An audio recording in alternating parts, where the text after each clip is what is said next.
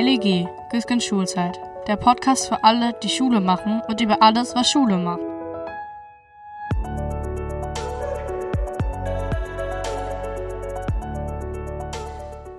Ach, ich könnte diesem Geseufze stundenlang zuhören, aber jetzt gibt's Wichtigeres zu tun, nämlich einen neuen Podcast zu starten.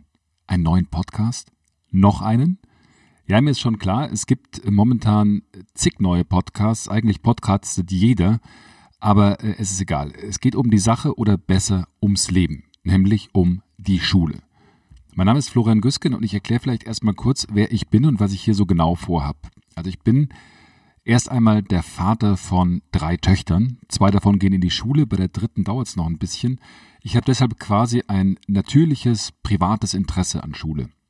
Im Hauptberuf bin ich Journalist, auch da habe ich mit Schule und Bildung zu tun, aber das alles genügt mir nicht um zu verstehen, was an deutschen Schulen gut läuft und was schlecht läuft und wohin es bei all den ganzen Veränderungen, die jetzt anstehen, eigentlich genau gehen kann und vor allem gehen soll.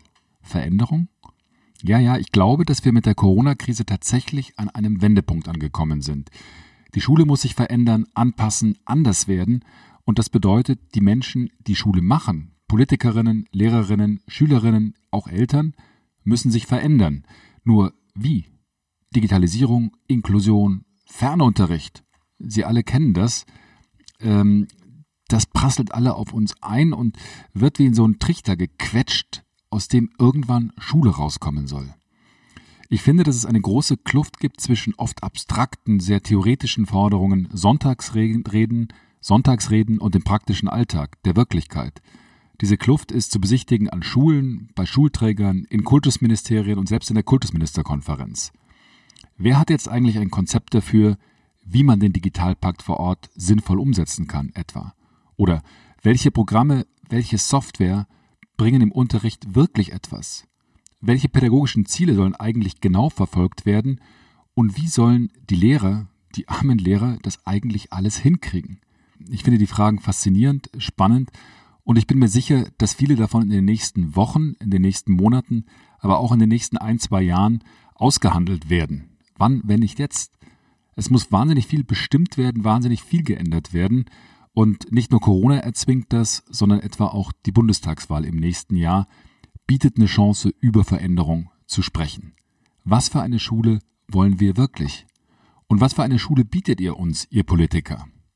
Und da gibt es nicht nur zig Fragen, sondern aus jeder dieser Fragen erwachsen zig neue Fragen. Es ist das Ziel dieses Podcasts, zumindest ein paar Antworten zu geben und die Entwicklung des Lernens in Deutschland zu beobachten, darzustellen, kritisch darüber zu sprechen in einem LEG, einem Lernentwicklungsgespräch. Ich mache das jetzt hier heute das erste Mal, aber dann ab August jede Woche einmal. Mit diesem Podcast versuche ich auch dann der ganz großen Frage näher zu kommen, wie die Schule der Zukunft in Deutschland aussehen könnte und was dafür notwendig ist, aber auch was vielleicht Quatsch ist. Dafür möchte ich Menschen vorstellen, die etwas besonders gut machen, die besonders interessante Ideen haben, aber ich möchte mich auch mit Dingen beschäftigen, mit Lehrmitteln, Programme vorstellen, Bücher, Filme und Ihnen jede Woche erzählen, was gerade neu ist, wenn etwa die Kultusministerkonferenz mal eben entscheidet, dass nach den Sommerferien der Regelbetrieb wieder aufgenommen werden soll. Ich werde hier viel ausprobieren, immer wieder etwas umwerfen, das heißt, es wird auch viel Bewegung in dem Podcast sein, aber wenn es gut läuft, nehme ich hoffentlich Ihnen, die sich für Schule interessieren, etwas Arbeit ab. Papa, hör auf zu reden. Ich, na gut, ich werde schon wieder zu lang. Deshalb, jetzt wissen Sie, worum es grob geht. Ich starte jetzt mit der ersten Folge, dann gibt's eine kleine Pause und ab Anfang August gibt's dann jede Woche eine Folge, meistens Freitag. Aber jetzt los mit meinem ersten LEG, dem ersten Lernentwicklungsgespräch. Wer kommt denn heute? Ich freue mich sehr, dass zum ersten LEG gleich Klaus Zierer kommt. In der deutschen Schulpädagogik ist Zierer eine ziemlich große Nummer. Zum einen hat er an der Universität Augsburg einen Lehrstuhl für Schulpädagogik inne. Zum anderen aber ist er so etwas wie der deutsche Botschafter des neuseeländischen Schulpädagogen John Hattie. Hattie ist ja sowas wie ein globaler Schulguru, ist mit seinem Buch Visible Learning und den Publikationen, die darauf gefolgt sind, äh, eine global bekannte Figur. weil er als erster umfassend empirisch analysiert und aufgearbeitet hat, welche Lehrmethoden eigentlich wie wirken. Kurz, er hat beantwortet, was wirklich etwas bringt. Im Zentrum steht für Hattie allerdings die Figur des Lehrers bzw. der Lehrerin. Von Lehrerinnen erwartet er vor allem Professionalität, dass sie sich wie Profis verhalten. Das heißt, sie müssen nicht nur in jedem Moment wissen, was sie tun und welche Mittel gerade in der gegebenen Situation die besten sind, um ihre Schüler zu unterrichten. Sie sollen sich auch für Feedback öffnen, bereit sein, sich ständig selbst in Frage zu stellen. Von Klaus Zierer möchte ich jetzt vor allem wissen, was bedeutet das denn für den Fernunterricht und für die nahe Zukunft? Wie geht guter, professioneller Fernunterricht? Und wie müsste man das Schulsystem ändern, wenn man wirklich Profis ranlassen würde? Geht's jetzt endlich los? Und wie? Nämlich jetzt.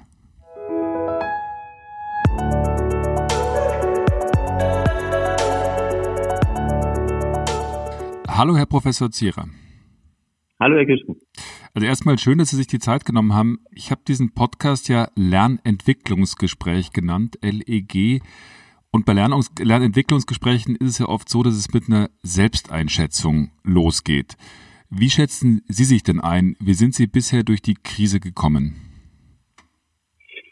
Ähm, also gern stelle ich mich mal dem, dem Gespräch zur Verfügung. Ich finde es ja spannend und wie ich durch die Krise gekommen bin, ähm, sowohl gut als auch schlecht, würde ich sagen. Ähm, ich bin ja nun in einer beruflichen Lage, wo man viel von zu Hause arbeitet und das auch gewohnt ist und insofern auch sich die Zeit frei einteilen kann. Das ging jetzt in dieser Zeit natürlich noch besser als davor und dennoch muss ich feststellen, dass äh, das Wegfallen von sozialen Kontakten auch in der Arbeitswelt äh, ein Problem ist. Man kann Forschung zwar viel alleine vom Schreibtisch aus machen, hm. aber die Kommunikation, der Austausch ist essentiell dafür, um auch weiterzukommen und dafür muss man sich auch äh, begegnen können.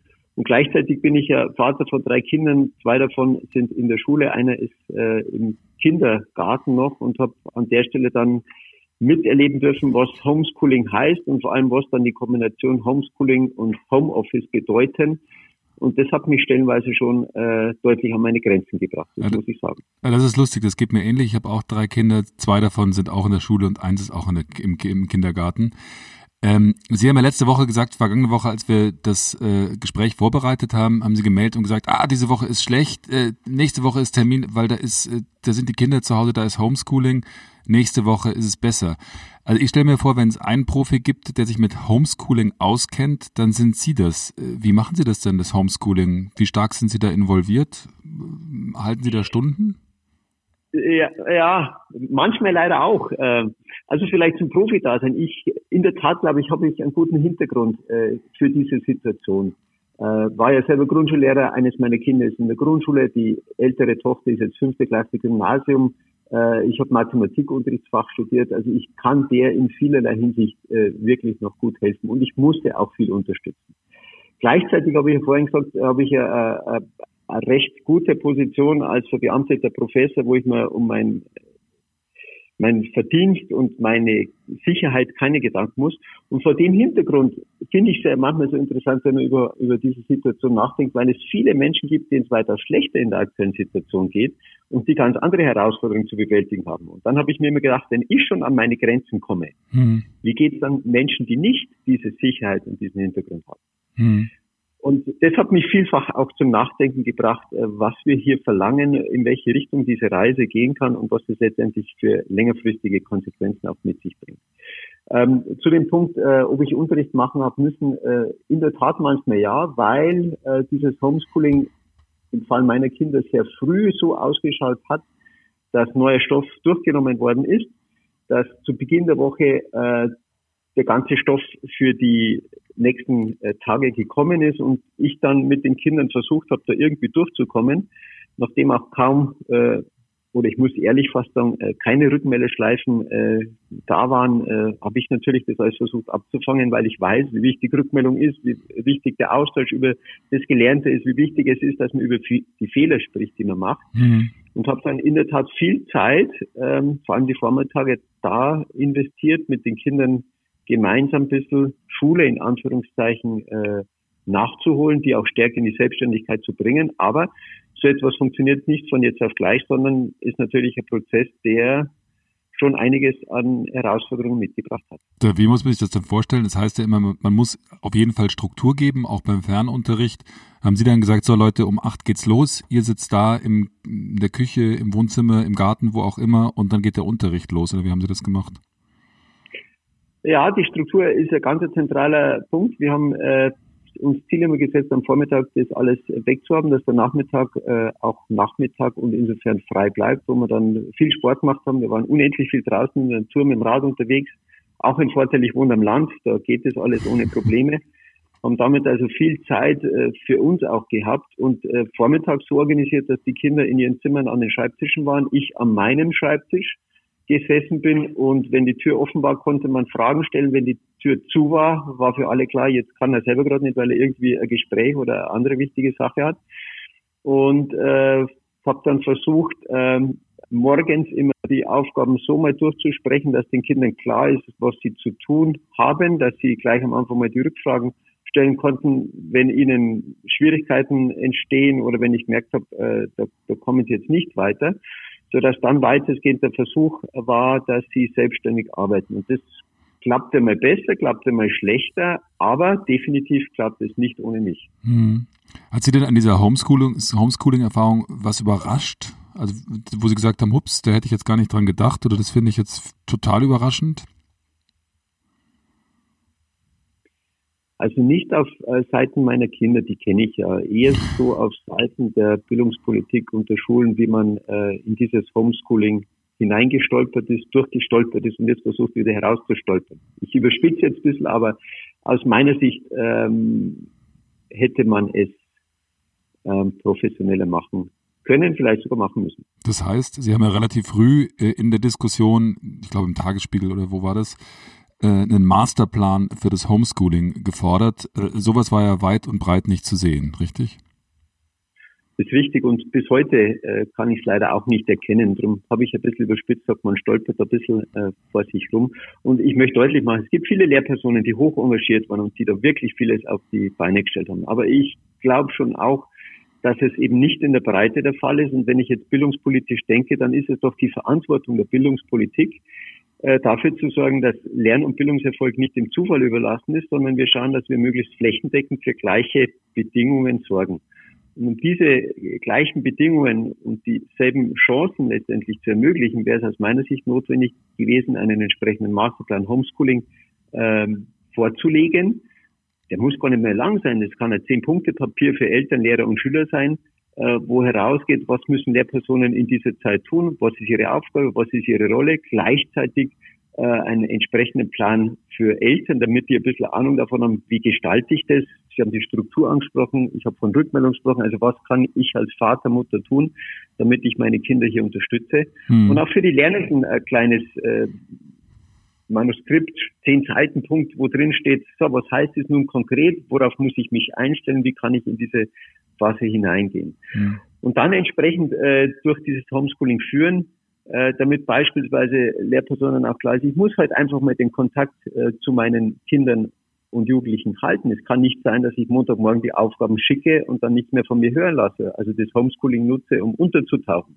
Und das habe ich vielfach erlebt und das für mich einfach eine Schwierigkeit. Und wenn hier auf bildungspolitischer Ebene ein Masterplan formuliert worden wäre, wo ganz klar ist, man nimmt so und so oft Kontakt auf über diese und jene Plattformen, dann hätte hier für mehr Gerechtigkeit und auch für ein klareres Verständnis auf Seiten äh, aller gesorgt werden können. Hm. Also im Kern hat die Institution Schule da jetzt äh, versagt, weil sie letzten Endes den Eltern nicht mit klaren Regeln entgegengekommen ist, richtig? Ja, ich würde jetzt aber gar nicht mal so sehr auf die Schule äh, bringen, sondern eher auf die bildungspolitische Ebene. Ich hätte mir auf der Ebene mehr Hinweise gewünscht, weil die Einzelschule in der Tat ein bisschen überfordert ist mit manchen strategischen Überlegungen. Und wenn eben wir Ministerien haben, wir Lehrerbildungsakademien haben, wo durchaus solches Potenzial da ist, dann hätte ich mir definitiv gewünscht, dass von dort Unterstützung, Orientierung kommt, mit der dann Schule arbeiten können. Hm. Ähm, aber ich habe das nicht gesehen. Äh, also vereinzelt gibt es irgendwelche kultusmodellste Schreiben, die kann man sich aber nicht durchlesen, weil man äh, sich denkt, äh, damit kann keiner was anfangen. Also auch wenn man das immer und immer wieder hört, wie wichtig solche Schreiben sind. in dieser Phase sind sie verpufft. Äh, und da wäre eben eine entsprechende Unterstützung wichtig gewesen. Das heißt, die zentrale Stelle wäre die KMK gewesen, Kultusministerkonferenz, um sowas voranzutreiben, um das letzten Endes auch deutschlandweit, weil das ist ja jetzt keine Länderangelegenheit, wie man gutes Homeschooling macht, oder? Ja, KMK ist immer eine gute Idee. Wir wissen aus der Vergangenheit leider, dass die KMK äh, ja selber nicht unbedingt so schlagkräftig ist, wenn es um bundesdeutsche äh, Erlasse geht, sondern das dauert ja oft ewig. Von daher wäre es in Zeiten einer Corona-Krise wichtig gewesen, schnell und effektiv zu handeln. Insofern zunächst mal auf der Länderebene, ähm, um dann vielleicht in der KMK sich nochmal auszutauschen und dann den Schritt gemeinsam zu gehen.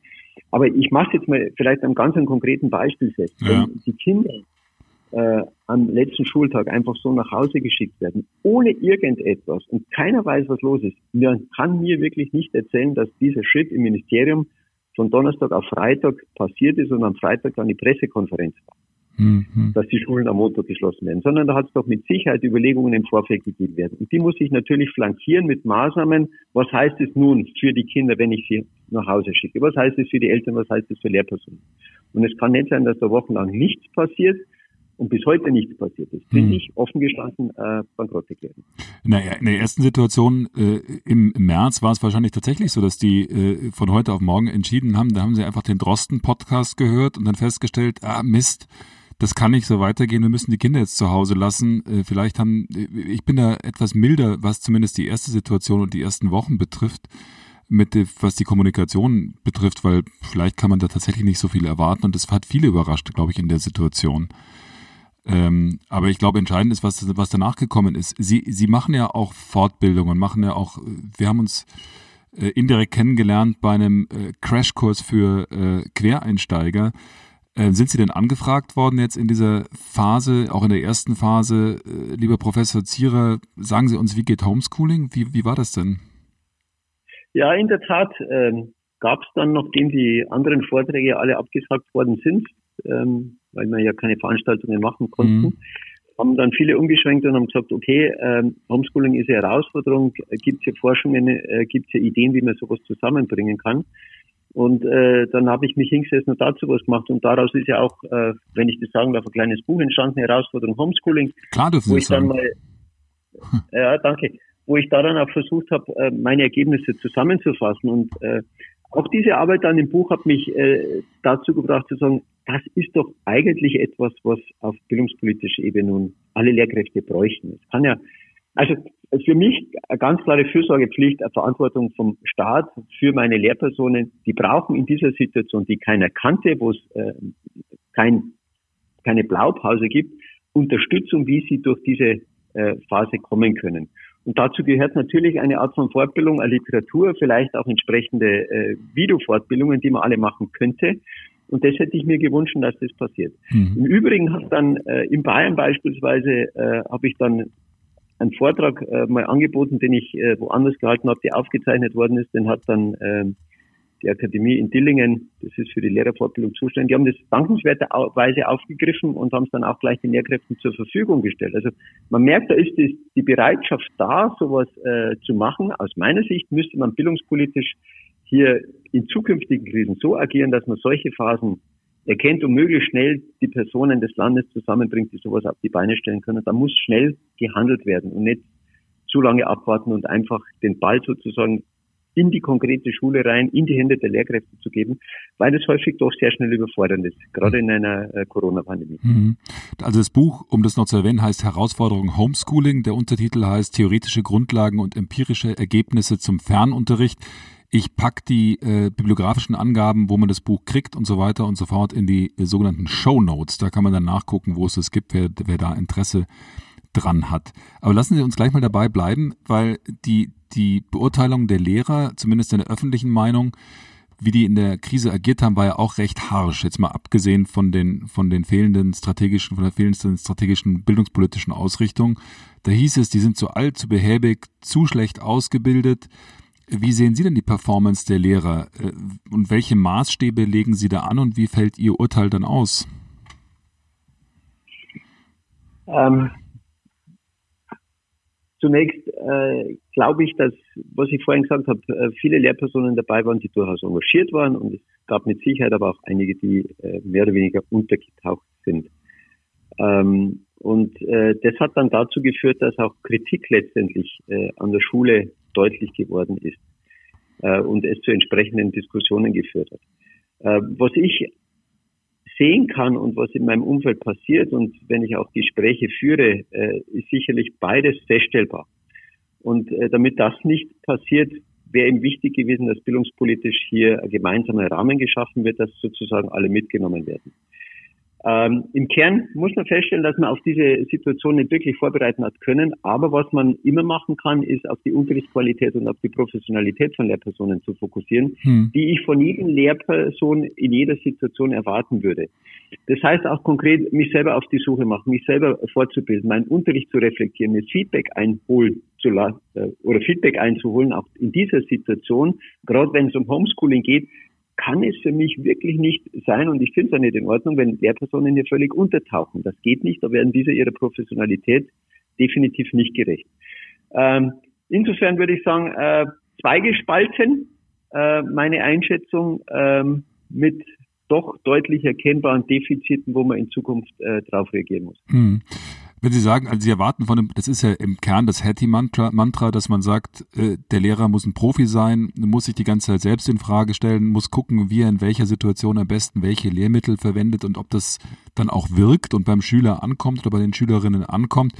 Ich frage mich, was heißt das denn äh, konkret? Äh, wie kann ich als Lehrer jetzt ein guter äh, Fernlehrer werden und wie zeige ich da, dass ich Profi werde? In dem Buch, das Sie rausgebracht haben, schreiben Sie ja, Entscheidend für erfolgreiches Homeschooling ähm, ist die Pädagogik. Gelingt es Lehrpersonen trotz Distanz eine vertrauensvolle Atmosphäre aufzubauen, Herausforderungen zu setzen, Rückmeldungen einzuholen und ähm, mit den äh, Lernenden in engem Kontakt zu bleiben. Ähm, wie geht das denn konkret? Lassen Sie uns vielleicht mal da anfangen beim ersten Punkt, eine vertrauensvolle Atmosphäre. Wie stelle ich die denn her? Über, über Zoom als Lehrer? Wie mache ich das?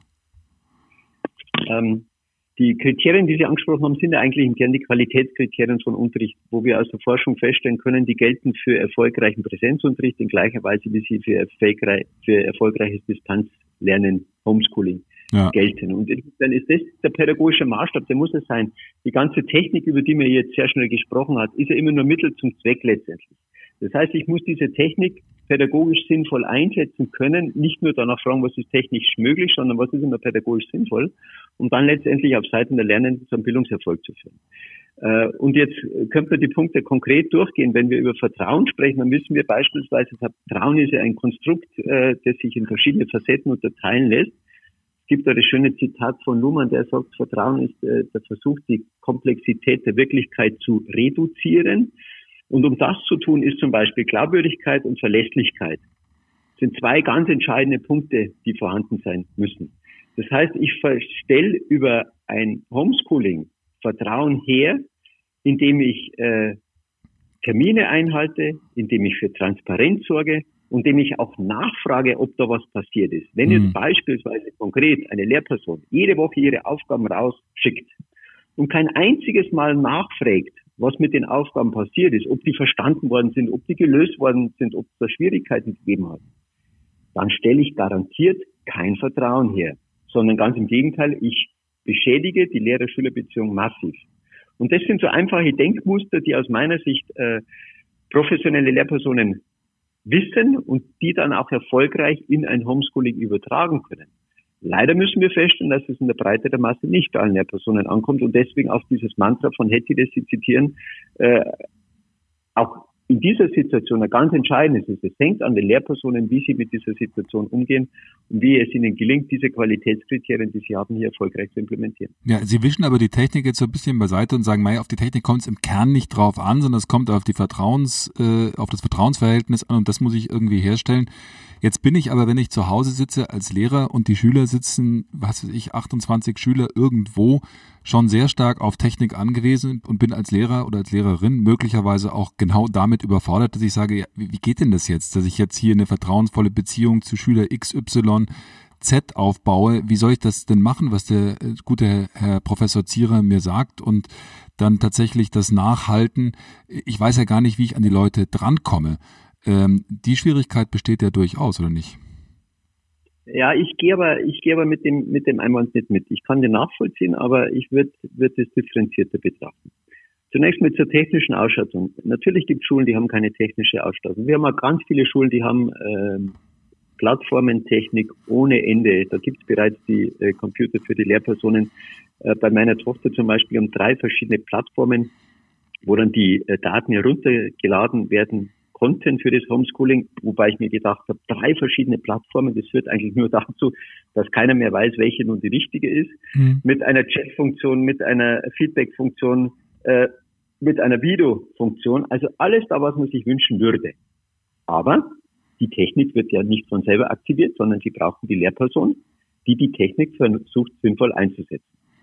Das heißt nun konkret, natürlich, eine gewisse Technik kann mir helfen, manches schneller, effektiver einzusetzen, aber ich muss das Verständnis, ich muss die Pädagogik im Kopf haben, damit ich weiß, wann setze ich welche Technik wie ein. Äh, vielleicht an der Stelle ein anderes Beispiel, um es uns konkreter und vielleicht einfacher zu machen. Also ich glaube nicht, dass unsere Lehrpersonen überfordert sind mit dem Telefon. Hm. Warum rufen die eigentlich nicht an? Warum melden sie dich, die nicht am Anfang der Woche und fragen wir nach, ist das klar, verstehst du die Aufgaben äh, und so weiter und so fort. Ja, aber wenn es 28 Kinder sind oder 28 Schülerinnen, wird es ein recht großer Telefonaufwand. Vielleicht deswegen. Weil ich, ich kann es nicht nachvollziehen, warum. Also wenn ich am Montag äh, mal um 8 Uhr zum Hörer greife, wie lange brauche ich für 30 Kinder, um damit durchzureden? Kinder sind jetzt nicht so gesprächig am Telefon und ich muss mir keine Geschichten erzählen lassen, sondern es geht im Kern darum, inhaltlich abzukehren, verstehst du die Aufgaben, ist was unklar. Hm. Oder am nächsten Tag abzufragen, war das zu viel, war es passend, wo entstehen Unklarheiten? Also das kann ich aus meiner Sicht ohne Frage auch über, übers Telefon machen. Hm. Was vielleicht, äh, was, was ich ganz interessant finde in dem Kontext, ist dann, was manche Lehrpersonen im Zuge des Homeschooling gemacht haben, dass sie das gemerkt haben, okay, vielleicht hätte man sich mal melden müssen. Die haben dann eine Telefonsprechstunde eingerichtet, mhm. wo dann sozusagen der Lernende zum Hörer greifen kann, wenn er ein Problem hat. Mhm. Und das ist für mich ein recht schönes Beispiel, weil es eigentlich die, das Rollenverhältnis auf den Kopf stellt.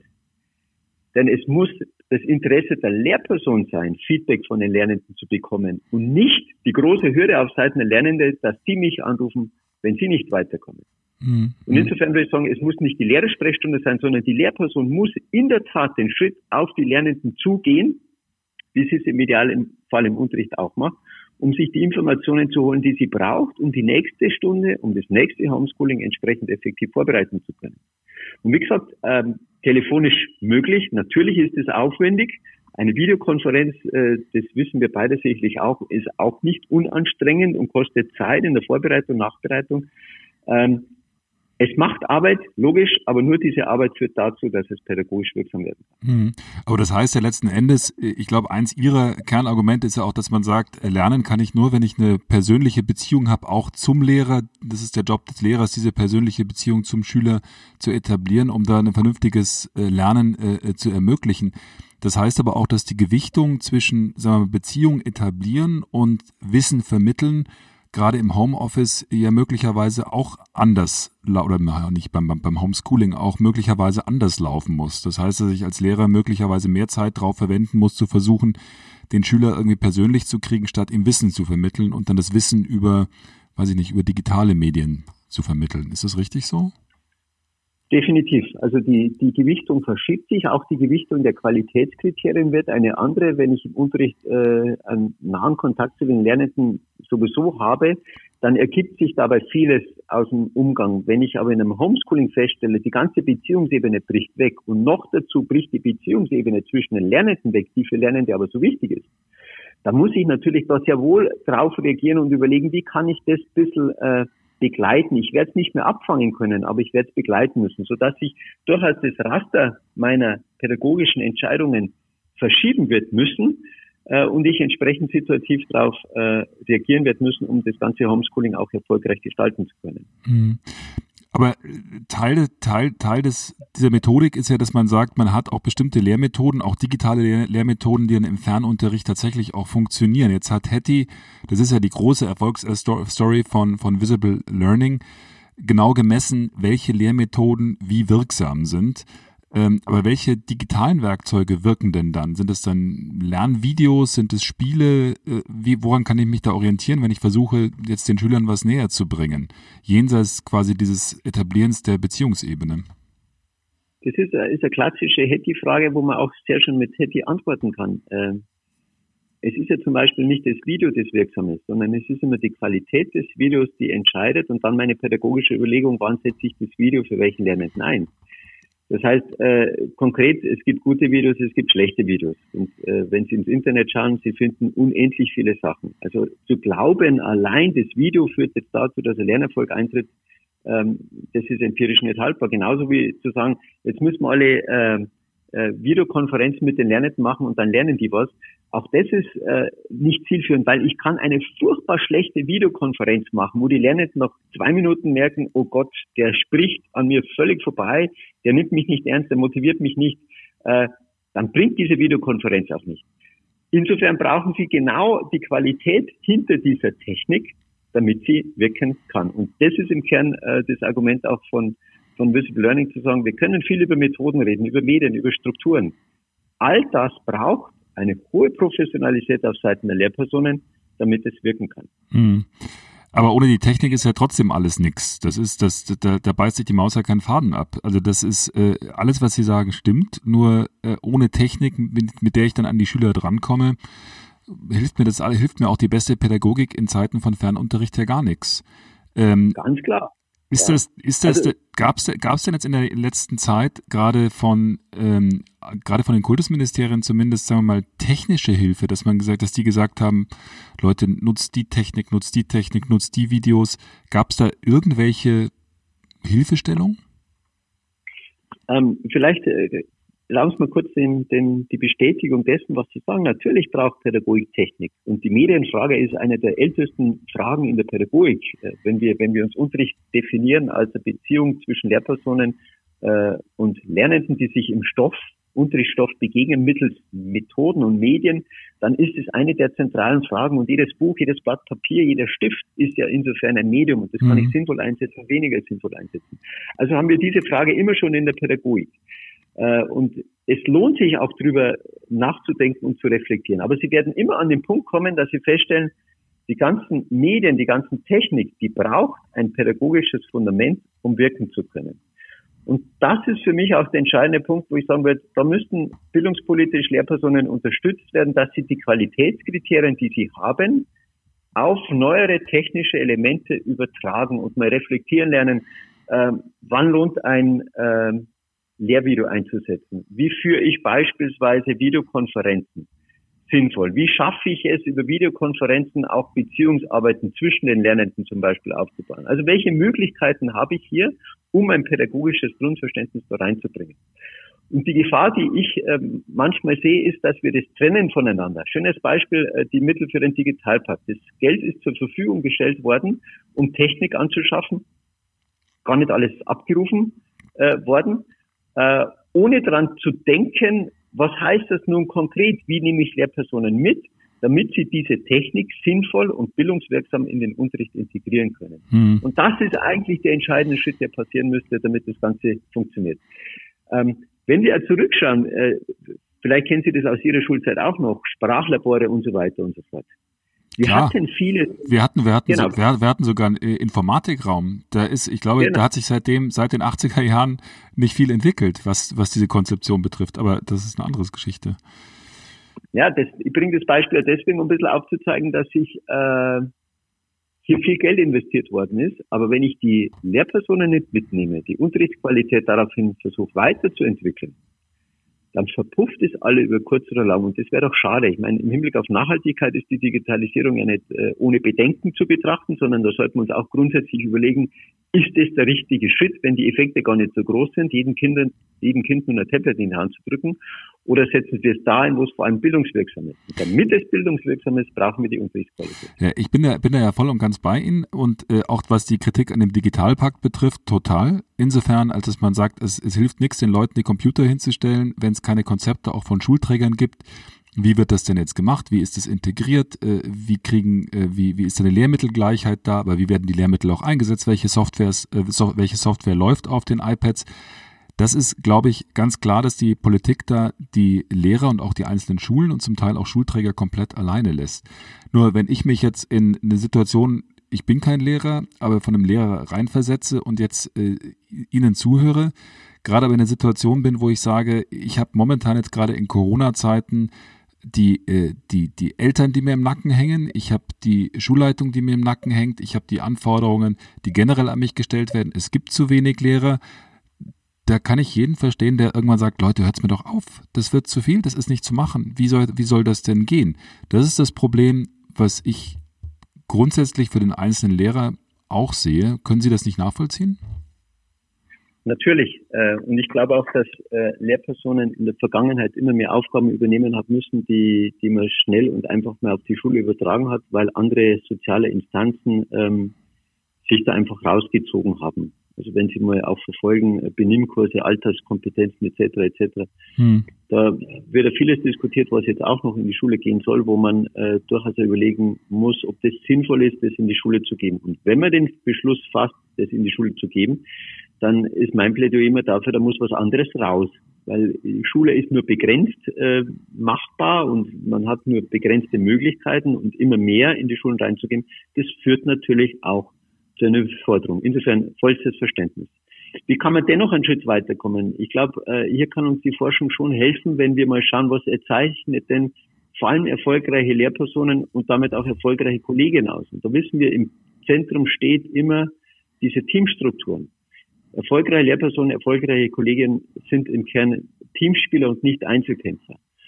Und das ist wieder so ein Punkt, wo ich mir manchmal denke, wenn wir bildungspolitisch äh, diese Ergebnisse haben, aber ignorieren, weil wir weiterhin forcieren, dass Lernende oder Lehrpersonen, Lehramtsanwärterinnen und Lehramtsanwärter im Kern zu Einzelkämpfer sozialisiert werden, dann schaden wir hier auf längere Sicht hin der Professionalität des Kollegiums, die dann in der aktuellen Situation auch sichtbar wird.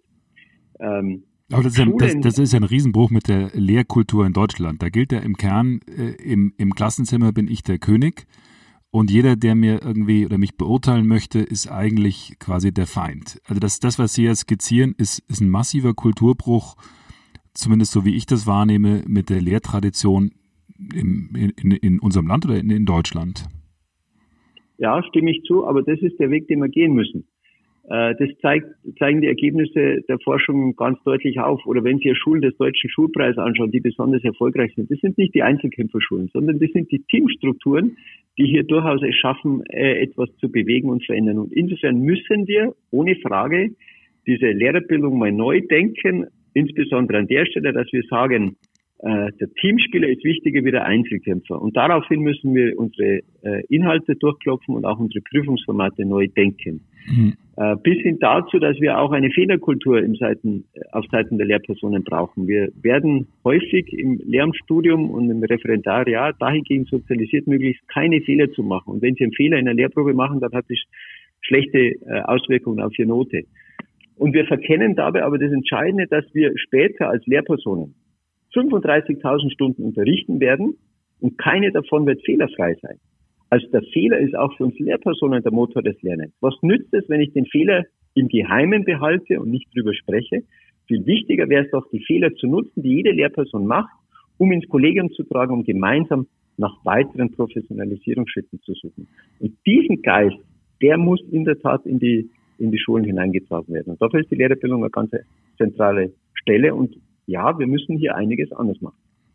Aber äh, da sind wir vielleicht an einem guten Punkt, weil die, die Frage ist ja letzten Endes, das klingt alles super, das klang auch schon von, vor Corona super. Äh, letzten Endes große, große Teile auch Ihrer Kritik äh, haben ja auch schon vor Corona gegolten. Der Fernunterricht oder die Problematik mit der Fernunterricht wirft jetzt nur ein helleres, schrilleres Licht da drauf. Äh, wie, ich, ich frage mich zum, also, wie soll es denn jetzt weitergehen? Was ist der Weg, um genau da hinzukommen, äh, was Sie, was Sie gerade sagen. Der, der, ähm, äh, Sie haben ja einen Artikel geschrieben in der Neuen Zürcher Zeitung mit Julian Niederrümelin, dem ehemaligen Kulturstaatsminister und äh, heutigen Philosophieprofessor in München. Ähm, der, der John Hattie sagt, wir brauchen eine neue Grammatik des, der Schule. Wie kann denn sowas aussehen und vor allem, wie kommt man dahin? Das ist ja die Frage für die nächsten Wochen und Monate.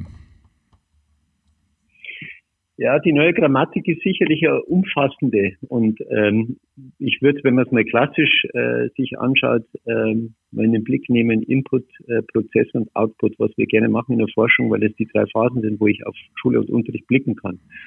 Vor dem Hintergrund kann ich auf die Lernenden blicken, ich kann auf äh, die Lehrpersonen blicken und ich kann aber auch auf die Eltern blicken.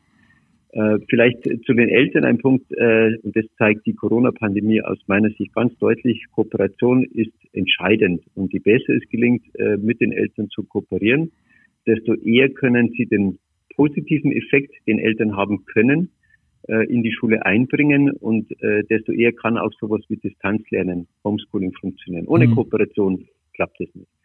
Wenn ich auf die Lernenden blicke und im Hinblick auf Input-Prozess und Output schaue, ähm, dann wäre eine neue Grammatik des Lernens in der Tat bei der Frage nach dem Input, dass wir die Lehrpläne entrümpeln. Die sind zu voll äh, aus meiner Sicht ähm, und manchmal auch in die falsche Richtung gelenkt. Wenn wir von Lehrplanentrümpelung sprechen, dann wollen wir an der Stelle aber Schule nicht leichter machen, sondern äh, herausfordernder, weil für die Schüler motivierender und klarer, in welche Richtung die Reise eigentlich gehen soll.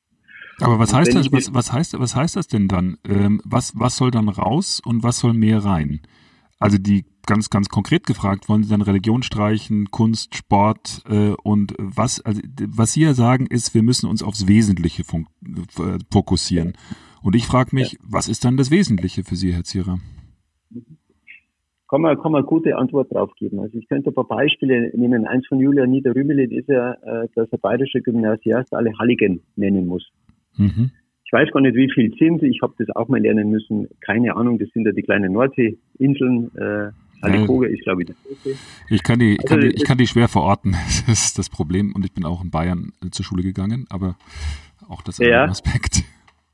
Äh, und das müssen, müssen Gymnasiasten können. Und ich sage jetzt mal, das ist absolut sinnloses Wissen. Also es ist sinnlos, das aufzählen zu können und von Lernenden das zu erwarten. Genauso wie meine Tochter in der fünften Klasse jetzt in der Stegreifaufgabe wissen musste, aus wie vielen Büchern die Bibel besteht. Also da meint man nicht äh, Altes und Neues Testament, sondern die Einzelbücher. Ich glaube, es waren 67, aber ich weiß es nicht mehr, habe schon wieder vergessen. Äh, oder anderes Beispiel, äh, warum muss der Lernende wissen, aus wie viel äh, Wirbeln der Lendenwirbelbereich besteht? Das ist alles Wissen des Lexikalisches, das finde ich gut, äh, wenn man es weiß, wo steht, aber ich muss doch nicht damit mein ganzes Leben zermartern und meine Schulzeit damit aufopfern, mir solches Wissen in den Kopf reinzubringen. Wäre es nicht viel wichtiger, und das ist auch eine Formulierung von Julia Niederrümlin, die ich sehr wichtig, sehr treffend finde, statt dieses Detailwissen für mehr Orientierungswissen zu sorgen.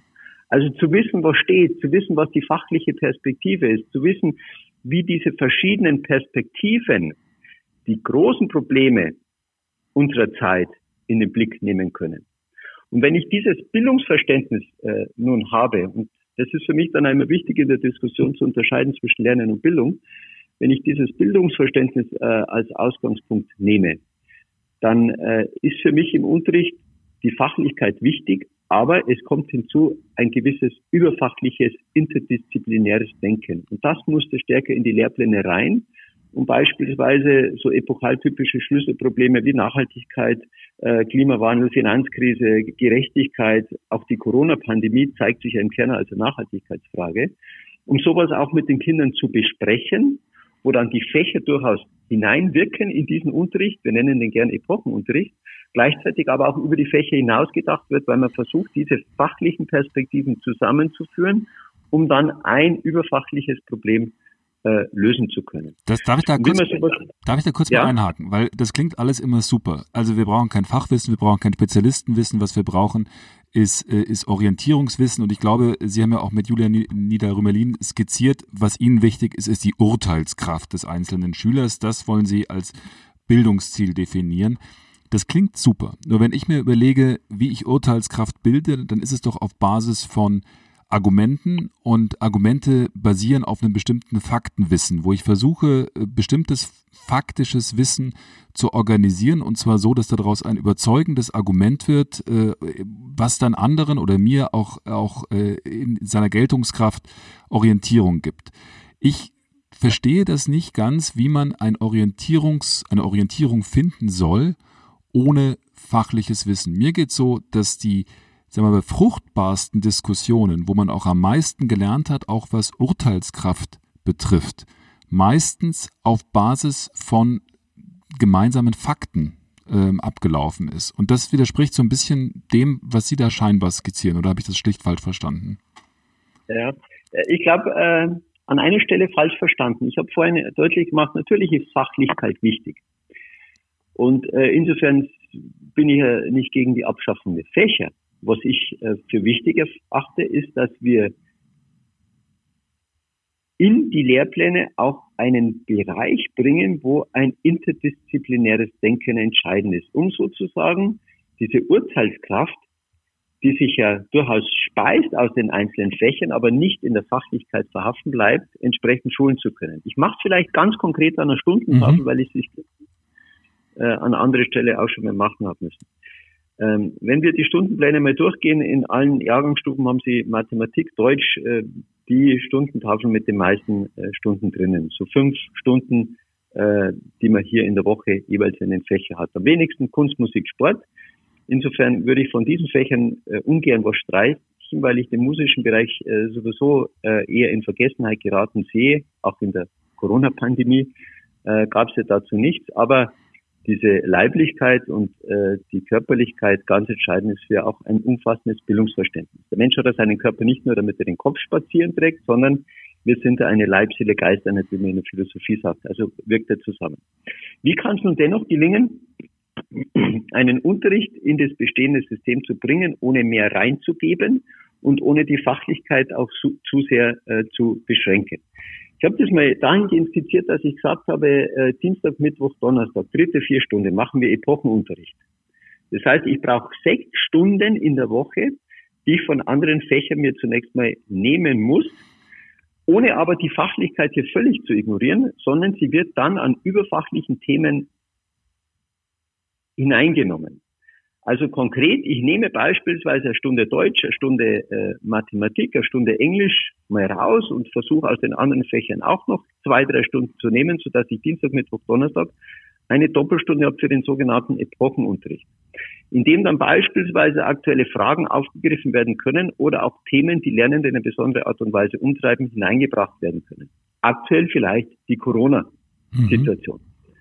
Und nun kann ich mich dieser Corona-Fragestellung ja durchaus aus verschiedenen Fachlichkeiten zunächst mal nähern. Also ich kann mal im Englischunterricht mal recherchieren, wie wird denn das Thema eigentlich ähm, in England oder USA kommuniziert. Ich lese Artikel in der Fremdsprache dazu, erweitere damit meinen Horizont. Mhm. Ich kann mathematisch mir mal diese äh, Kurven vom RKI anschauen und hinterfragen, ist das alles so sinnvoll? Wie passt der Lockdown zum R-Faktor und so weiter und so fort. Da kann man ja vieles dazu machen. Ich kann im Deutschunterricht äh, mir durchaus auch äh, deutsche Pressemeldungen oder Tagesschau anschauen, dann geht sogar in Medienerziehung hinein. Wie wird denn die kommuniziert eigentlich in diesem Thema? Also hohes Maß an Fachlichkeit in diesen Slots die ich dann aber an einem gemeinsamen Thema immer wieder reflektieren muss. Das heißt, ich werde meine Erkenntnisse, die ich nun im Englischunterricht gemacht habe, indem ich die Zeitungsartikel gelesen habe, mit den Erkenntnissen, die ich im Deutschunterricht mache, wenn ich die deutsche Presse beobachte und mit meinem Mathematikunterricht, wo ich mir die RKI-Zahlen mal angeschaut habe, in Verbindung bringen und dann zeigt sich Urteilskraft, weil ich auf einmal einen weitaus größeren Horizont erhalte, der mir hilft, ein Thema umfassend zu erschließen und auch mir dann eine entsprechende Meinung bilden zu können. Und diesen Slot sehe ich momentan in der Schullandschaft nicht, weil wir ihn gar nicht eingeplant haben. Mhm. Aber er wäre wichtig. Und ich hoffe, mit dem Beispiel deutlich gemacht zu haben, natürlich eine hohe Fachlichkeit, aber an einem aktuellen Lebensweltproblem, Klafki, bekannte Erziehungswissenschaftler nennt es eine epochaltypische Herausforderungen an diesem deutlich machen, hohen Lebensweltbezug, hohe Herausforderungen, hohe Motivation und damit einen großen Lernerfolg und Bildungserfolg auf Seiten der.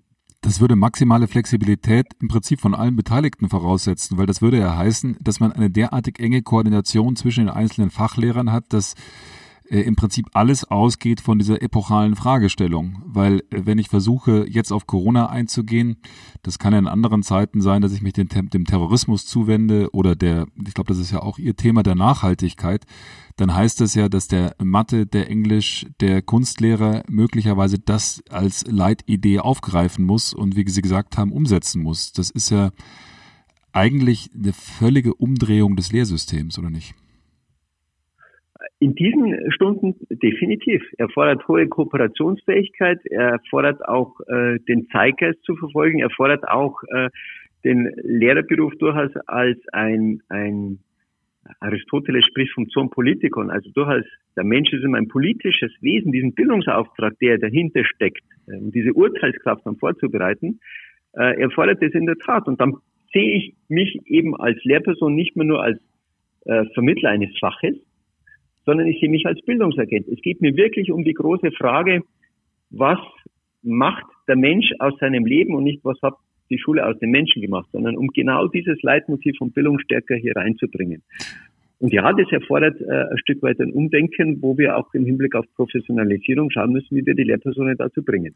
Sie haben ja in dem Stück, äh, was Sie für die Neue Zürcher Zeitung geschrieben haben, mit Julian Nieder-Rümelin auch geschrieben, Sie, Sie wollen das Verständnis fördern, also das, das haben Sie ja gerade auch gesagt, dass der Mensch zum Autor des eigenen Lebens wird. Also es ist sehr stark der, die Akzentuierung auf den selbstbestimmten Handelnden, auch dieses äh, humanistische Leitbild. Ähm, klingt super, aber was haben wir denn momentan für ein Leitbild? Ja, schwierig. Äh, ich glaube, vielfache Bulimie lernen. Viele Schülerinnen und Schüler sind froh, wenn sie raus sind aus der Schule und äh, das nichts mehr machen müssen. das, ist, das ist lustig. Ich habe vor kurzem mit der Frau Fleischmann gesprochen vom Bayerischen Lehrerinnenverband. Die spricht auch ja. mal von, äh, von Bulimie lernen. Viel fressen und dann viel auskotzen. Interessant. Ist das ein gängiger ja, Begriff? Ja, also im, im erziehungswissenschaftlichen Kontext wird er immer gebracht für einen Unterricht, der eben äh, für Lernende sinnlos ist, der sehr stark auf ein Drilling. Im Englischen spricht man übrigens von Drilling and Killing. Mhm. Also man lernt viel und löscht damit den eigenen Geist aus. Man hinterfragt nicht mehr, sondern es zählt bloß nur die nächste Prüfung, die möglichst effektiv und erfolgreich hinter sich bringen und dann am besten schnell wieder vergessen. Und äh, dieses Lernen haben wir an Schulen, ich will es nicht pauschalieren und sagen, es ist immer so, es gibt wie immer viele Personen, Lehrpersonen, die hier äh, vieles und sehr erfolgreiches leisten. Aber dennoch haben wir Lehrpläne, die von Lehrplänen abgeschrieben worden sind, die wiederum von Lehrplänen abgeschrieben worden sind und insofern eine gewisse Fülle haben und manchmal auch auf Seiten der Einzellehrpersonen nicht den Rahmen zur Verfügung stellen und strukturell auch nicht die Möglichkeiten öffnen, hier anders und zu denken und Schule auch ein Stück weit neu zu denken. Mhm. Und diesen Mut, den bräuchten wir eigentlich in der Bildungspolitik. Der war ganz entscheidend, um wirklich mal Lehren aus der Vergangenheit zu ziehen und eine zeitgemäße Bildung äh, in Schulen umzusetzen. Mhm. Bevor wir gleich in die Schlusskurve des Gesprächs einbiegen, habe ich jetzt eine Frage, die habe ich vorhin vergessen. Und zwar, wir haben über Lehrer gesprochen, auch über das, was Lehrer tun können, äh, sollten, was sie tun müssen, wie man ihnen das beibringt. Äh, jetzt haben wir auf der anderen Seite auch jetzt die, die Schüler gehabt während, während äh, des Fernunterrichts oder jetzt während des Fernunterrichts. Was für, äh, was für Schüler können sich da eigentlich besonders gut durchsetzen und was sind die Kompetenzen, die ein Schüler da mitbringen muss? Also ich habe jetzt ein bisschen Hattie auch gelesen vor, der, vor unserem Gespräch und der sagt ja, dass der self-regulated, also der selbstregulierte Schüler, der in der Lage ist, sich kritisch und selbstorganisiert zu verhalten, ganz unabhängig von der Lernsituation eigentlich der ist, der jetzt äh, gefragt ist. Wie nehmen Sie das denn wahr? Welche Schüler sind da besonders erfolgreich in der Situation, wo man zu Hause lernt? Ja, sicher nicht überraschend, dass ich damit äh, John Hattie übereinstimme. Das seine Entwicklung kommt ja aus den Daten zu Visible Learning und da wissen wir, dass Lernende, die gewissenhaft sind, die viele Lernstrategien haben, die auch gelernt haben, mit Fehler umzugehen, die lernen, wie man äh, seinen Tagesablauf strukturiert und äh, auch in Richtung Motivation denken kann. Also Lernende, die in der Lage sind, sich hier zu regulieren, die kommen am besten durch diese Krise hindurch, ohne Frage. Und das ist aber manchmal auch das große Dilemma aktuell, weil genau diese Fähigkeiten, die kann ich nicht per Knopfdruck erlernen, sondern eigentlich erfordert es ein Bildungssystem, das von Anfang an diesen selbstrekrutierten Lernenden ins Zentrum rückt. Also den Lernenden mal deutlich macht, äh, welche Möglichkeiten eröffnen Fehler, die ich mache. Lernenden mal aufzeigen, äh, warum verwendet man bestimmte Methoden im Unterricht, um letztendlich hier erfolgreich lernen zu können. Da fällt mir gerade ein ganz konkretes Beispiel ein, das ich gern bringen würde. Mhm. Äh, um aufzuzeigen, dass das, das Schulsystem momentan vielleicht nicht schafft. Meine Nichte war bei, zu Besuch und hat meiner Tochter freudevoll erzählt, dass sie ab der 11. Klasse keine Vokabeln mehr schreiben muss im Englischunterricht.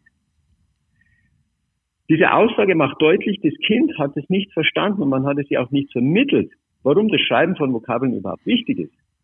Man schreibt für die Vokabeln nicht, damit der Lehrer abhaken kann, sondern das ist ja Tätigkeit, die macht man uns selber hier besser und effektiver zu lernen. Ich kann auch dort digitale Tools nehmen und so weiter. Aber das Entscheidende ist doch das Verständnis auf Seiten der Lernenden. Wie funktioniert mein Lernen? Was kann ich tun, um erfolgreicher zu sein? Und so eine Aussage zeigt für mich eben, dass es im schulischen Kontext nicht am Fokus steht, aber stärker in den Fokus kommen müsste. Dieses Denken auf die Selbstregulierung äh, ins Zentrum rückt und damit auch das, was Julia Niederrümelin aus Alterschaft des eigenen Lebens bezeichnet, meint im Kern nichts anderes, dass ich es bin, der darüber entscheidet und die Möglichkeiten noch zu entscheiden, ähm, was meine nächsten Schritte sind und wie ich diese Lernmöglichkeiten nutzen kann. Mhm. Und äh, damit passt es aus meiner Sicht ganz gut ins Bild, wenn wir im Zentrum ein Drilling, ein Killing haben, ein Bulimie-Lernen, dann erzeugen wir genau nicht diese selbstregulierten Lernenden, weil die nur nach äußeren Reizen agieren und nur auf bestimmte Prüfungen hin. Und das Homeschooling hätte eben genau was anderes erfordert, den selbstregulierten Lernenden, den gewissenhaften, der viele Lernstrategien hat, der auch, wenn er auf sich alleine gestellt äh, ist, in der Lage ist, für sich Wege zu finden, um einen Schritt weiterzukommen. Hm. Ja, das ist ja ganz interessant, weil der, der, der Hattie hatte ja auch gesagt, dass letzten Endes das, was wir in den letzten vergangenen Monaten erlebt haben, kein äh, Fernunterricht war, sondern dass das letzten Endes Notunterricht war, also aus der Krise geboren, äh, viel spontan, also dass das nicht systematisch ist. Aber wir können ja davon ausgehen, dass dass in Zukunft, zumindest in absehbarer Zukunft, der Fernunterricht eine zentrale Rolle auch weiterspielen wird, ob das jetzt hybrid sein wird, also dass man äh, Elemente hat von Fernunterricht und Vorortunterricht. Ähm, ich würde, weil das Ganze ja hier Lernentwicklungsgespräch heißt und ich glaube, bei dem Lernentwicklungsgespräch macht man am Schluss ja so Zielvereinbarungen. Vielleicht können wir mal gucken, was tatsächlich jetzt die Ziele für die nächsten Monate und vielleicht auch fürs nächste Jahr für die verschiedenen Beteiligten sein müssen, die da ähm, an, dem, an dem Schulsystem mitarbeiten. Sie hatten ja vorhin schon die Politik stark gerügt. Was erwarten Sie denn jetzt in den nächsten Wochen, tatsächlich auch in den Wochen über die Sommerferien und dann vielleicht auch im Herbst äh, von der Politik? Was muss da passieren? Also zunächst mal was die Lehrerausbildung betrifft und dann auch um die Umstrukturierung. Was, was, ist, was wären da für die, die Ziele, an der man die Politik messen würde? Ja, vielleicht vorausgeschickt meine Hoffnung, äh, die möchte ich deutlich artikulieren, äh, dass wir den Präsenzunterricht schnellstmöglich erreichen. Ähm, wenn nämlich der Fernunterricht so erfolgreich wäre, dann hätten wir den schon lang implementiert. Aber wir wissen eben aus der Forschung, dass so diese soziale Interaktionen die sie gerade zwischen den Gleichaltrigen digital ja gar nicht abfangen können. Also sich in die Augen zu schauen, einen Scherz zu machen, äh, wegen den Lernenden in die Schule zu gehen und alles, was dazugehört. Äh, das wissen wir also, Forschung ist absolut wichtig und wirksam. Insofern äh, meine große Hoffnung, dass wir möglichst schnell einen Präsenzunterricht bekommen, der durchaus Elemente der Digitalisierung angereichert hat und Erfahrungen mitnimmt, von denen wir wissen, dass sie funktionieren. Was ich mir beispielsweise jetzt wünschen würde bei jedem Präsenzunterricht wäre, dass Lehrpersonen äh, sich Feedback einholen. Hm. Auch jetzt schon im Präsenzunterricht. Das ist ja anderer Unterricht. Die Klassen sind kleiner, man kann keine Gruppenarbeiten machen, also man hat ein ganz anderes Verständnis auf einmal. Warum holen sich Lehrpersonen keinen Feedback zu dem Unterricht? Das müsste eigentlich jetzt passieren, wenn nicht jetzt, wann dann. Ja, Sie, Sie haben ja eine App dazu entwickelt, wenn ich das richtig im Kopf habe. Feedback Schule, glaube ich, heißt sie oder so. Feedback Schule, genau. Ganz genau. Äh, Weil das einfach ein Motor für die Unterrichtsentwicklung ist. Haben Sie, haben Sie denn, haben Sie denn äh, diese, diese App, die, ähm, die basiert ja auf einem, auf einem äh, Fragebogen, den dann Schüler auch ausfüllen können. Jetzt hat sich ja doch einiges geändert in letzter Zeit. Haben Sie da diesen Fragebogen aktualisiert und eher auf die, die Homeschooling-Situation adaptiert oder ist der gleich geblieben? Nein, wir haben in der Tat unseren, unseren Fragebogen zur Unterrichtsqualität, Teach haben wir den genannt, auch für Homeschooling umgeschrieben und dahingehend versucht zu adaptieren, damit Lehrpersonen auch in Zeiten des Homeschoolings sozusagen Rückmeldung bekommen können. Und das war eines unserer ersten Maßnahmen, die wir ergriffen haben, um auf der Ebene entsprechende Unterstützung auch geben zu können. Hm. Also ich, ich werde auch den Link zu diesem äh, zu dieser App in, hier in die Show Notes packen für alle Zuhörer, wenn sie wissen wollen, um was es da genau geht. Der Link findet sich in den Show Notes. Ab okay, jetzt noch zurück zur Frage bildungspolitisch. Ähm, darum habe ich den Schlenker da über das Feedback gemacht. Äh, ich glaube, äh, wir müssen jetzt schauen, dass wir ähm, für möglichst hohe Unterrichtsqualität sorgen, um äh, die Lernenden, die nach drei Monaten Notunterricht, um das Wort von John Hattie zu verwenden, äh, mit Sicherheit nicht so in das neue Schuljahr starten werden, wie man es gewohnt ist. Insofern braucht man hohe Unterrichtsqualität. Wir müssen bei Lehrpersonen im Hinblick auf die Diagnostik äh, unterstützen. Also eigentlich mal schauen, äh, Lernstandserfassung zu Beginn des Schuljahres machen, die dann Lehrpersonen konkret nutzen können, um im Unterricht weiterzuarbeiten. Ähm, also es wird für Lehrpersonen eine herausfordernde Zeit. Da würde ich mir wünschen, dass bildungspolitisch entsprechende Unterstützungsmaßnahmen passieren in Form von Lehrerfortbildung. Ähm, wenn die Präsenz noch nicht möglich sind, dann digitale Lehrerfortbildungsformate finden, wo ein Austausch nach äh, guten Qualitätskriterien möglich wird, damit dann dieser Neustart im Schuljahr äh, entsprechend qualitätsvoll gelingen kann und die Defizite, die mit Sicherheit da sind bei vielen Lernenden, so weit abgefangen werden können, dass diese sozialen Benachteiligungen sich nicht weiterhärten, sondern man auch hier versucht, ein Stück weit kompensatorisch äh, in den nächsten Wochen wirken zu können. Aber das heißt, das heißt ja, im Kern müssten die Fortbildungen stattfinden in den Sommerferien, aber ähm, realistisch gesehen wird das nicht passieren, oder?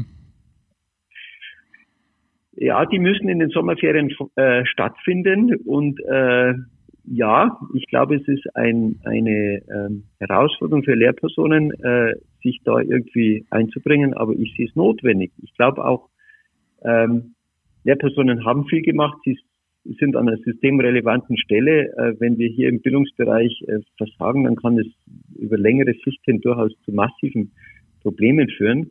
Insofern ja, ein größeres Engagement wird notwendig sein. Äh, ich habe die Hoffnung, dass Lehrpersonen äh, sich äh, da bereit erklären. Aber ohne dieses Engagement wird es mit Sicherheit nicht gehen. Also wenn wir jetzt äh, in die Ferien gehen und sagen, jetzt machen wir sechs Wochen mal nichts und wir schauen dann im neuen Schuljahr, was passiert, dann werden wir ins neue Schuljahr hineinstolpern, sondern wir werden schon ein gewisses Engagement brauchen, wo die Ministerien auch gefordert sind, wie kann man das äh, so eintüteln, dass es für die Lehrpersonen machbar ist. Gerade vor dem Hintergrund auch, was aktuell in der Debatte aus meiner Sicht äh, so gerade im Hintergrund ist und langsam aber sich wieder hochkommen wird, ist, dass wir auf einen massiven Lehrermangel zusteuern. Da sind wir doch schon also mittendrin. Viele, genau, aber das wird ja noch massiver werden. Also ich habe Zahlen gesehen für, für Bayern hier in den nächsten äh, Wochen. Ähm, das wird spannend und gerade wenn man sich anschaut, manche Ministerien versuchen jetzt äh, ja, Unterstützungsmaßnahmen in den ersten Wochen anzubieten, was ich für sinnvoll erachte, wenn die qualitätsvoll gemacht werden. Ähm, aber man braucht ja auch das Personal dazu. Und da muss man jetzt ganz, ganz zügig überlegen, wie man sowas hinbekommt. Ja, es ist ein Riesenproblem, dass viele Lehrer natürlich sagen, wir gehören zur Risikogruppe, die relativ, also das relativ hohe Alter, Durchschnittsalter der, der Lehrer in Deutschland führt ja auch dazu, dass äh, ein Großteil oder ein guter Teil äh, momentan nicht am Unterricht teilnehmen kann. Das, das heißt, das Problem ist äh, akut. Aber ich stelle mir jetzt mal vor, als Lehrer, ich höre, höre Sie jetzt und höre Ihre Empfehlungen. Leute, bereitet euch vor aufs neue Schuljahr, sonst stolpert ihr da rein. Wo sollen die sich denn hinwenden? Also äh, ganz konkret, ich als, sagen wir mal, bayerischer Lehrer, ähm, weil das jetzt auf jeden Fall zutrifft, was, wo soll ich denn hingehen, um zu sagen, ich möchte jetzt mich möglichst gut fort, fortbilden, um dann die Leerstandserfassung machen zu können Anfang des Jahres, um möglicherweise, wenn es denn dann im Herbst wieder doch einen guten Anteil an Fernunterricht gibt, das halbwegs zu bewältigen. Wo soll ich denn da hingehen? Also im Grunde gibt es ja in jedem Bundesland entsprechende ähm, Akademien für die Lehrerfortbildung, entsprechende Landesinstitute. Mhm. Ähm, die müssen hier flexibel sein und entsprechende Angebote zur Verfügung stellen. Das ist ja eine Kernaufgabe. Mhm. Also jetzt bitte nicht irgendwelche Fortbildungen konzipieren zum äh, Stationenlernen äh, im Gymnasium oder in der Grundschule, sondern äh, eher darauf mal fokussieren, wie schaut erfolgreiches Homeschooling aus, äh, wie kann ein Neustart in die Schule äh, gelingen, wie können wir mit der Corona-Pandemie, das auch bei den Lernenden durchaus äh, Spuren hinterlassen haben wird, so im Unterricht einsteigen, dass wir die Lernenden auch hier mitnehmen und ihre Bedürfnisse auch an aufgreifen. Das muss jetzt passieren auf der Fortbildungsebene und die Angebote müssen die Landesinstitute zur Verfügung stellen und die Landesinstitute haben wir in allen Bundesländern. Hm, dem, aus dem würde ich schließen, dass Ihre Sommerferien in diesem Jahr ausfallen oder wie ist das? Haben Sie da jetzt Anfragen für zig Schulungen oder, oder wie, wie läuft das? Gibt es denn, also ich meine, ich, mal, deduktiv argumentiert würde man sagen, das ist genau so, dass jetzt wahnsinnig viel passieren muss in den Sommerferien, dass alle irgendwie aktiv sein müssen, um sich möglichst gut vorzubereiten. Ich fürchte nur, die Realität sieht in Deutschland genau gegenteilig aus, dass jetzt alle sagen, boah, die letzten Monate Horror. Wir ziehen uns jetzt zurück und äh, lassen erstmal, wie es so schön heißt, die Seele baumeln. Ja. Herr Küsken? Ja, ich höre Sie. Sie sind sogar. Äh, da muss ich Ihnen leider recht geben. Das ist auch meine Einschätzung der Lage aktuell, äh, dass man sich eher zurückzieht und äh, abwartet und nichts macht, ähm, was natürlich der falsche Schluss aus, aus all der Situation ist. Mhm. Ähm, also ich, ich vergleiche dann immer meine Situation mit ähm, Menschen, die, die es wirklich schwieriger hatten, wie als bayerischer Beamter, die in Kurzarbeit waren, die vielleicht über ihren Job bangen und so weiter und so fort. Mhm. Ähm, ich glaube, wir haben es äh, als Beamte hier äh, schöne Situation im Vergleich. Ähm, da würde ich aber sagen, muss man halt auch entsprechendes äh, Engagement zeigen, um das in einer gewissen Art und Weise zu rechtfertigen. Ich weiß, das hört sich jetzt vielleicht hart an, aber ähm, die Situation erfordert durchaus eine Solidarität und eine Gemeinschaft und das erfordert auch an der Stelle, dass wir hier versuchen, echt das Beste äh, zu bewerkstelligen für die Kinder, für die nächste Generation, die ja sowieso mit den ganzen Kosten äh, letztendlich äh, von uns auch ähm, übertragen werden auf diese Generation. Und das würde ich jetzt durchaus als die Verantwortung sehen, die wir haben, das Bestmögliche jetzt auch in dieser Vorbereitungszeit hinzubekommen, dass die neuen Schuljahre funktionieren. Hm. Das heißt ja immer, wir stünden jetzt alle an einem Wendepunkt. Wir stehen bei so vielen Sachen an einem Wendepunkt, beim, bei, beim Klima, aber auch bei der Wirtschaft, äh, bei in der Arbeitswelt, äh, aber natürlich auch äh, möglicherweise im Schulsystem an einem Wendepunkt, der durch, das, durch die Corona-Krise auch wir, beschleunigt worden ist. Haben Sie dieses Gefühl, dass jetzt tatsächlich die Gretchenfrage kommt für das Schulsystem und dass jetzt eine Chance da auch ist, das Schulsystem grundlegend zu verändern? Oder ist das Rhetorik, Sonntagsreden, Quatsch? Also leider komme ich ja, äh, ich zähle mich jetzt mal noch gar nicht zu den so alten Menschen, äh, aber leider komme ich aufgrund meiner Erfahrung immer wieder zu dem Punkt, dass ich äh, feststellen muss, wir haben viele Sonntagsreden und es passiert relativ wenig.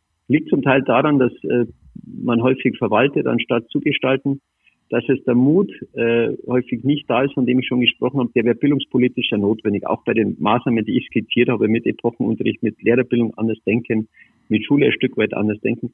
Da ist natürlich bildungspolitischer Mut, Mut notwendig, weil ich eingetretene Pfade verlasse. Aber nur dann werde ich erfolgreich sein.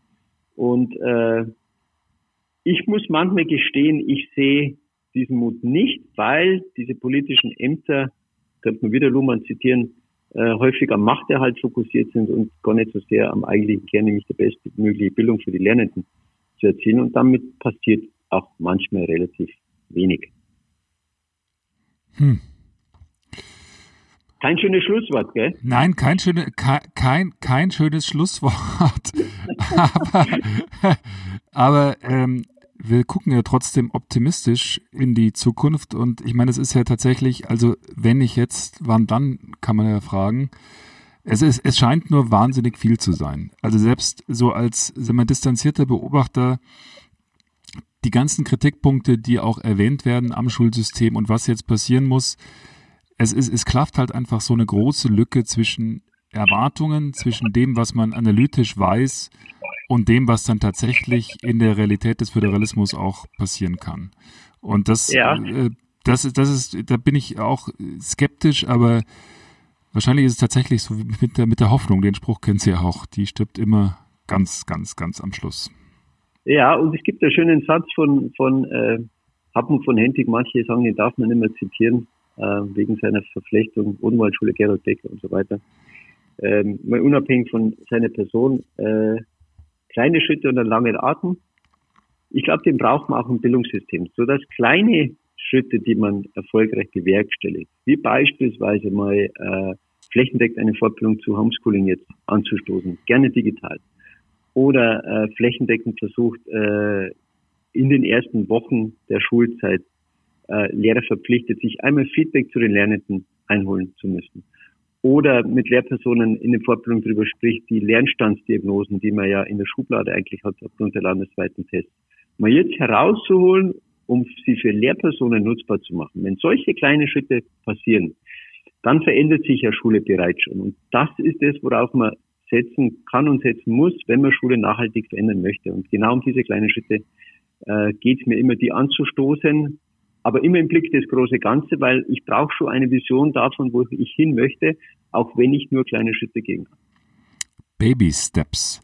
Das ist ja vielleicht jetzt ein, ein, ein optimistisch, optimistischeres Schlusswort. Äh, dann hoffen wir mal auf die Baby Steps im nächsten Herbst und vielleicht haben wir irgendwann Zeit, dann äh, gemeinsam zu gucken, ob die Lernziele, die wir jetzt definiert haben für das Lernentwicklungsgespräch, irgendwann zumindest in kleinen Schritten eingelöst worden sind. Ich bedanke mich ganz herzlich für, das, für Ihre Zeit, für das Gespräch und äh, bin gespannt auf das, was da kommt. Und damit schöne Grüße nach Bayern und schöne Sommerferien.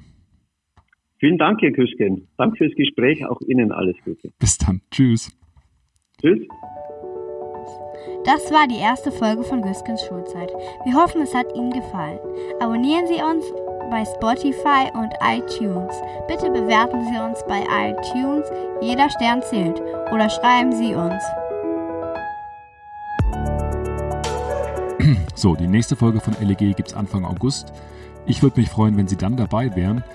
Der Herbst wird, da bin ich mir sicher, nicht nur stürmisch, sondern auch sehr spannend. Genießen Sie bis dahin den Sommer oder bilden Sie sich auch fort. Bis dahin, tschüss.